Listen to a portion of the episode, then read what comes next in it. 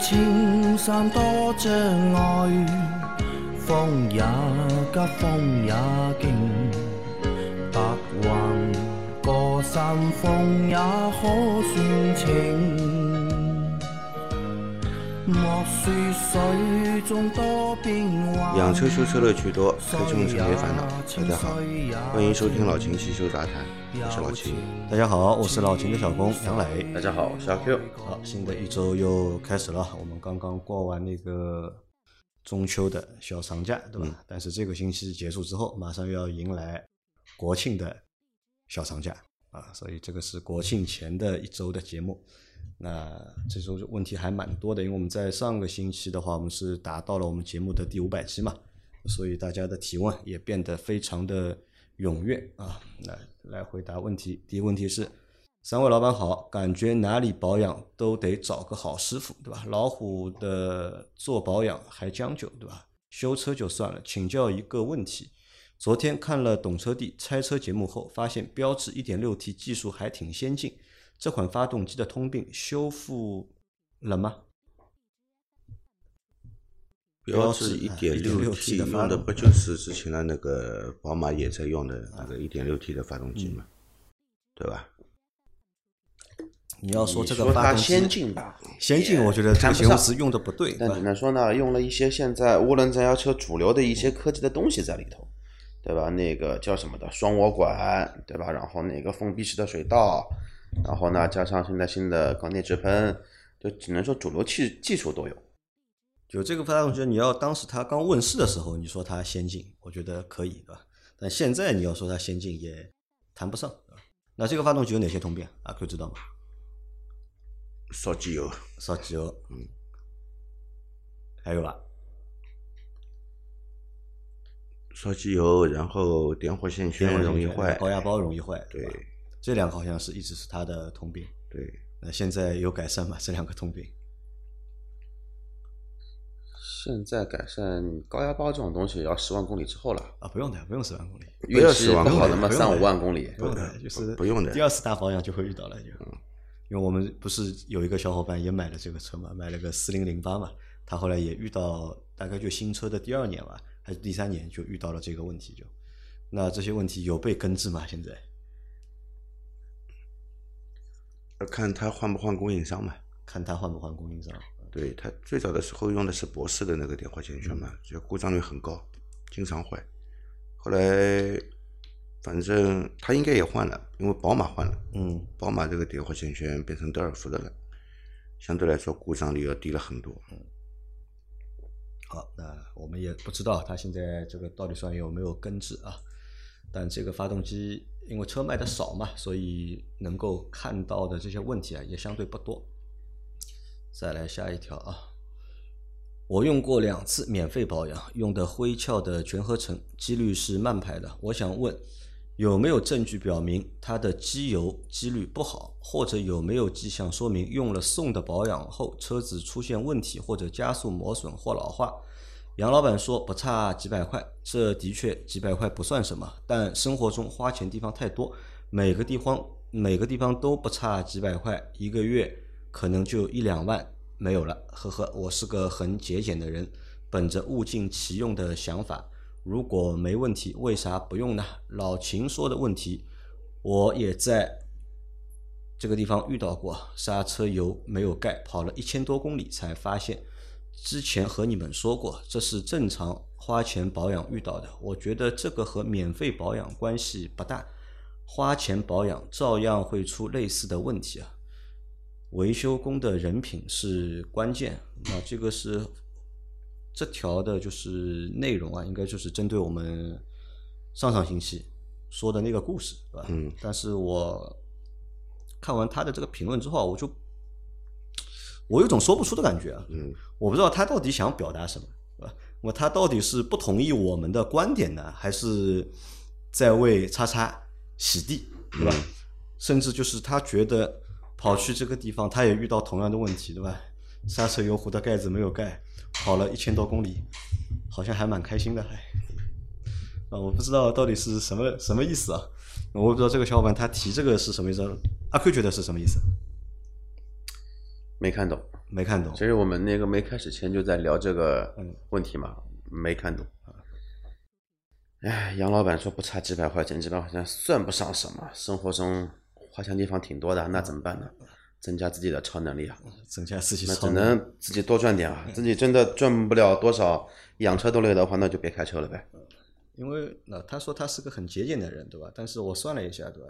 生活地方用钱地方很多，对吧？这里省几百，对吧？那里用几百，一个月要用一两万，对吧？那其实花钱地方少一点嘛，对吧？把该花的地方，那么多花点钱，把钱用在刀刃上面，我觉得是比较有意义的。因为我们在做那期节目的过程当中，其实也并不是想要去曝光谁，对吧？或者去说谁，只是提醒大家，很多免费的东西不太好，对吧？能不要入这个坑，尽量不要入这个坑。我是这样觉得的啊，该省的钱是应该省，对吧？那么你说用的这种机油、这种机滤，我不知道他提供你的机滤是不是真正的慢排的，嗯，慢排被仿冒的也很多，对吧？然后灰壳，灰壳现在跟以前不一样了，现在的灰壳同样都是灰壳啊，分很多种，对吧？那么你是用的哪个级别的啊？那么其实我觉得保养车子多花几百，这个不是浪费，省几百，更不能说明是省钱了。嗯也许你这里省了啊，以后会花的更多，啊，成几何倍的增长的花出去，好吧？所以保养这个车车子上，用在选择机油上，哎，真的不要省这几百块钱，其实也多花不了多少。你其实多花两百块，这个机油级别提升已经很高了，对吧？那么保养车子的时候，相对来说多花个几百块啊，从长期考虑来说，省得回来省得回来的。啊，是最划算的啊。那你有没有算过呢？用了比较低廉的价格的这种机油，即便它是它不是假冒机油，它的润滑效果不好啊，发动机工作的负载大，长期来说你的汽油的油耗也会增加。那你平时一箱一箱在加汽油，你可能感觉不到，对吧？如果你去算一笔总账的话，可能汽油上省下来的钱都比你这个用在机油上多花一点钱要更多。对的。好，我们再看下一条。秦师傅，这个节目听了两年了，现在有个问题需要解答一下。我的现代锐动刚跑一千八百公里，主要是市区跑短途，以前油耗在百公里十升左右，现在是百公里十六升，这是什么情况？望解答。啊，它的油耗一下子变多了，对吧？本来是每百公里十升，现在变成了每百公里十六升。但是呢，它这个车呢，也只跑了一千八百公里。只跑了一千八百公里，两年只跑了一千八百公里啊！听了两年嗯，停了两年啊，停了两年，车子跑多久不知道啊跑可能还是个新车？刚跑嘛，新车嘛，找四 S 店去啊！找四 S 店对吧？对啊，这个让他去查，因为引起油耗高的原因有很多，对吧？那么要考虑的问题也很多。那么你只有跑了一千八百公里，应该是没有出保这个车。找四 S 店去跟他说，你这个现在油耗异常，让他们解决问题。找四 S 店，对啊，一千八百公里的话，可能你连机油都没换过，对的，首保还没做，对吧？你连机油都没换过，如果你仪表上没有任何那个故障故障提示啊，故障灯也不亮的话，你你要去四 S 店让他们检查，这个要读数据流来分析到底问题出在哪里，嗯，好吧？好的啊，去找四 S 店。嗯，那在新车阶段，就新车在首保之前啊，这这个油耗或者磨合阶段，这个油耗一般都会偏高，但是应该也不会就是忽高忽低，这个应该不太会吧？呃，不会的，不会的，不会的，这这个车子你看啊，从这个正常的油耗十十升，其实它是行车状态嘛，对吧？其实过了磨合期，应该油耗会略还有略微的下降下降，嗯啊，那个到十六升肯定不对的，嗯。对吧？你要开多大排量的车？好，那再下一条，这档节目从起点听到现在，深感是最贴心、最真诚、最有技术含量的节目。老秦精湛技艺让我佩服啊！恰今恰逢一事，看来只能求三位老师了。我的车是东南 DX 七二啊，东南 DX 七二点零 T 手动挡，二零一七款，至今行驶八万公里啊。最近从苏州出发自驾去青海，高速路行驶一百多公里，发动机故障灯亮，车照样能开。到金坛下高速，在一修理店检测为多缸失火，换火花塞后继续行驶两百多公里。故障灯又亮，开到武汉，在四 S 店检测还是多缸失火，结果把火花塞和点火线圈都换了，正常行驶三百公里，故障灯又亮，而且怠速抖动，有时加速油门踩到底没用，结果在西安再次换了 NGK 火花塞，将原车换下的点火线圈再装回，行驶了四百公里，故障灯又亮，只能返回苏州。请问老秦究竟是什么毛病？长途过程当中，对吧？嗯，故障灯亮，第一家店读出来的是多缸失火，然后换了就是点火的东西，对吧？嗯火花塞和点火线圈都换过，嗯，但是都只能开个两百公里或者三百公里，故障灯又亮。我在想，它途经的这些地方，这嗯个加的都是什么油？加的都是什么油？嗯，是不是乙醇汽油引起的？有可能是汽油引起它故障灯亮，嗯，还是说乙乙醇汽油引起它失火？有可能是乙醇汽油引起的。有可能是乙醇汽油引起的。你看啊，这个乙醇汽油，它它之前所在的地方，它用的肯定是纯汽油，嗯，对吧？对，因为苏州嘛，肯定是用纯汽油的，它不不不用乙醇汽油的。那么你这个车，这个一路行驶过去以后，如果你加了这个乙醇汽油的话，那么乙醇呢，因为它清洁能力很强，嗯有可能把油油箱和油道里面的这些垃圾，垃圾给洗下来，嗯对吧？洗下来了以后，造成你这个供油系统里面有可能会堵塞。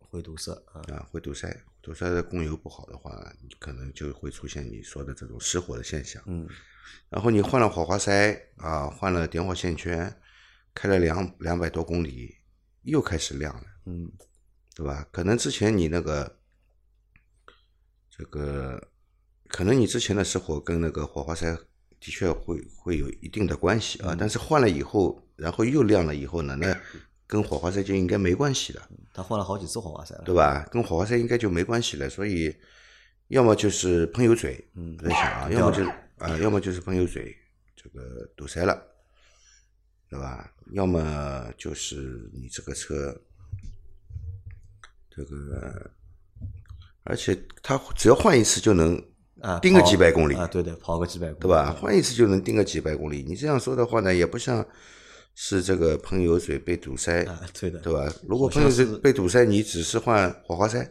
没用，对吧？所以这个问题我也觉得有点奇怪，所以我觉得是会不会跟那个燃料有有关系？就是说你新换的火花塞，它能正常工作个两三百公里，对吧？时间一长它就不行了，会不会就是你换的那个火花塞，呃，热值不正确？火花塞用的不对，啊，热值不正确，所以跑个几百公里就不行了。另外，我也不知道你换下来的火花塞，这个你也没上图。其实把你换下来的火花塞，我们看一下，到看一下底是发黑还是发白，对吧？来判断一下到底问题出在哪里，对吧？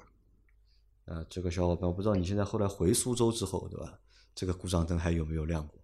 如果回苏州之后啊，这个故障灯如果没有亮过的话，那可能就是油品问题了，就对的，对吧？啊，那这个就是我们蛮关注这个问题的，就是如果你后面解决了的话，就是希望你也给我们就是追加留言或者评论，告诉我们一下现在的这个车情况是怎么样的啊。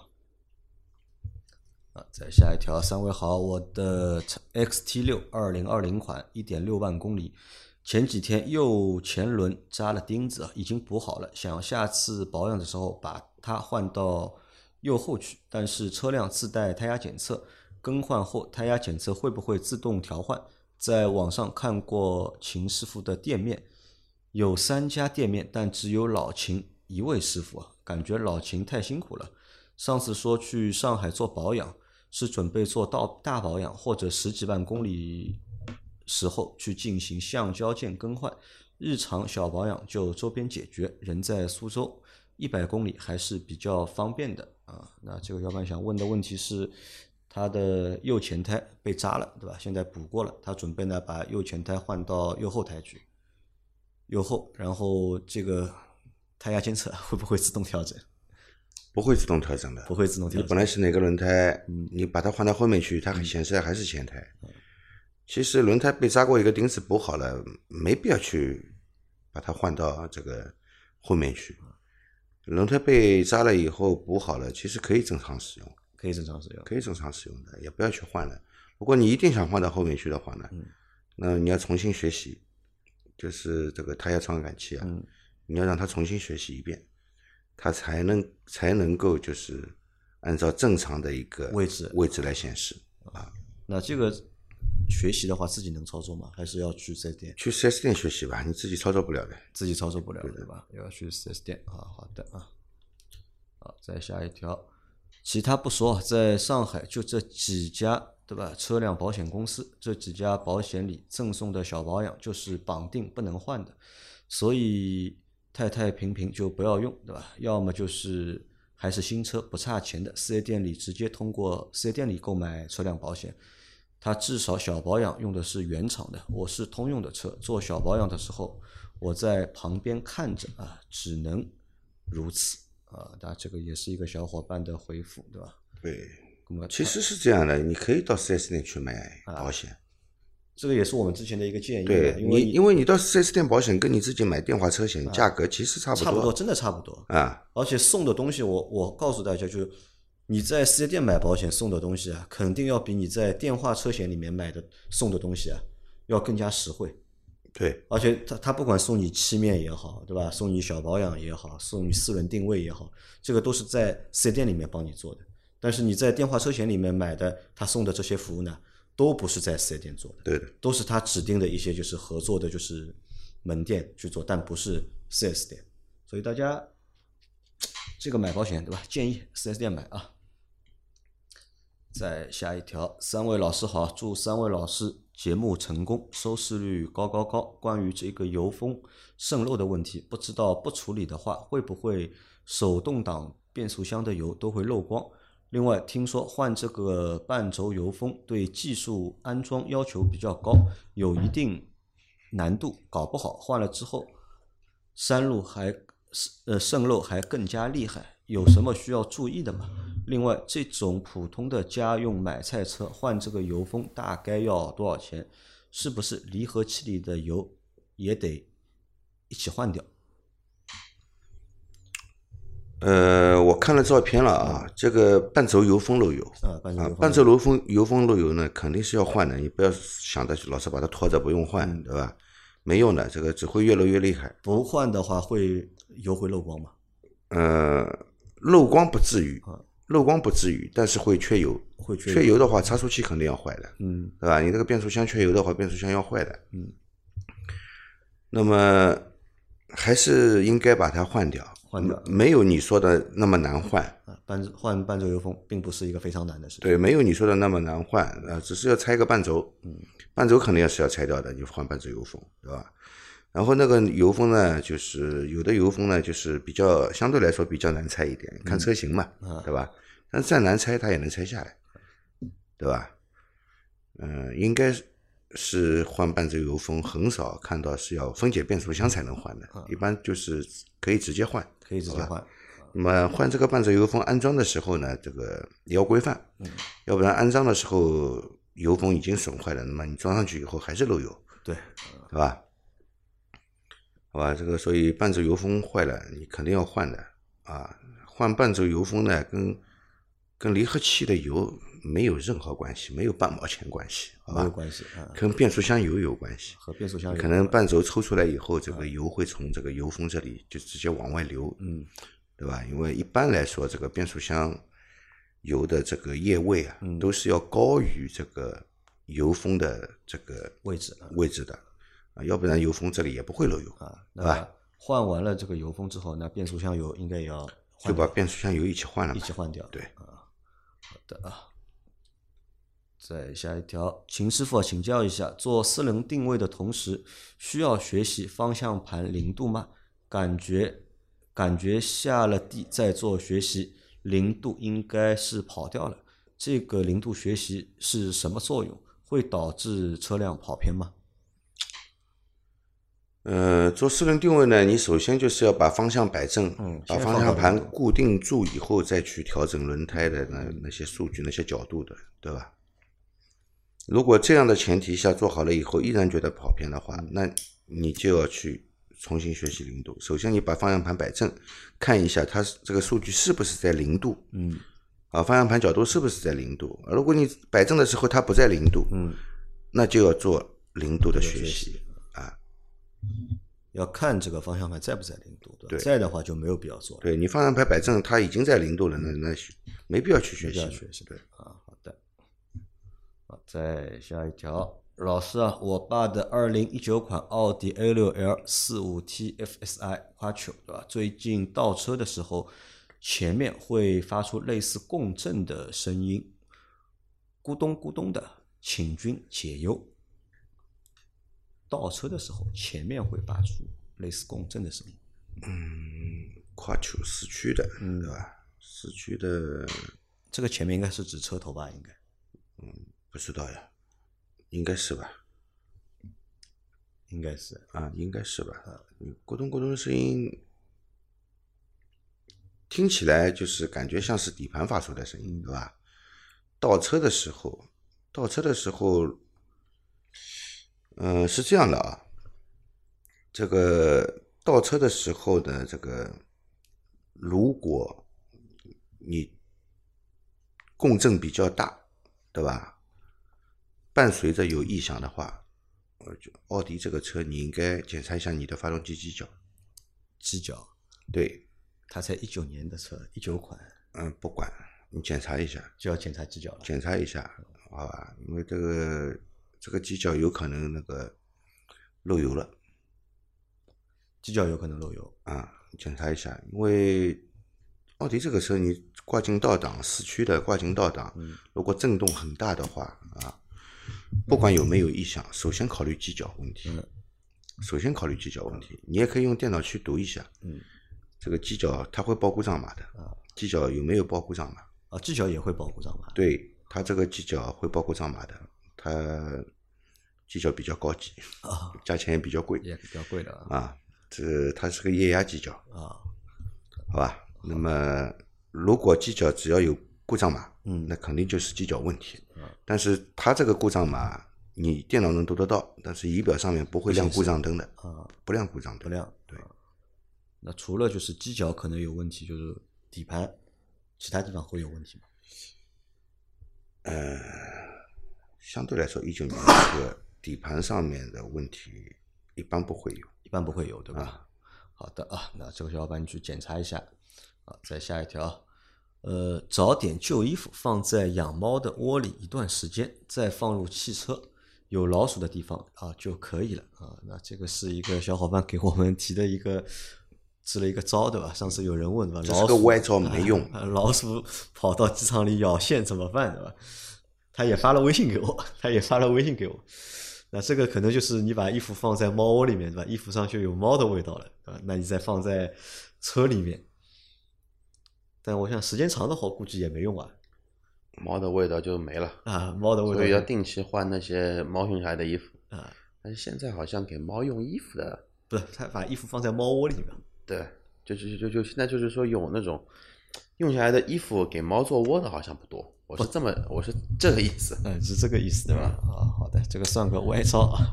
呃，为什么为什么说没用啊？你觉得猫的气味老鼠闻到了就跑了是吧？嗯，那么这个放在猫窝里面的衣服，你放在车子里面也很脏。也很脏啊，如果是发动机机舱里面，你觉得能放进去吗？放不进啊，啊、这个太危险了，烧出来对吧？对吧？这个太危险了。啊，这个算歪招啊，不是很靠谱啊。那来最后一条啊，我是之前提问慢慢松手刹传来老木门嘎吱声的听友，声音是从刹车踏板那传出来的，好像是踏板那儿有个弹簧或者连接处传来的。新车一年半，我该怎么处理？谢谢。啊，那这个也是上个星期我们收到的一个问题，他又做了一个补充，对吧？他说这个声音是从刹车踏板这里发出来的呃，不是，你这个手刹是手刹拉把还是脚踏的手刹？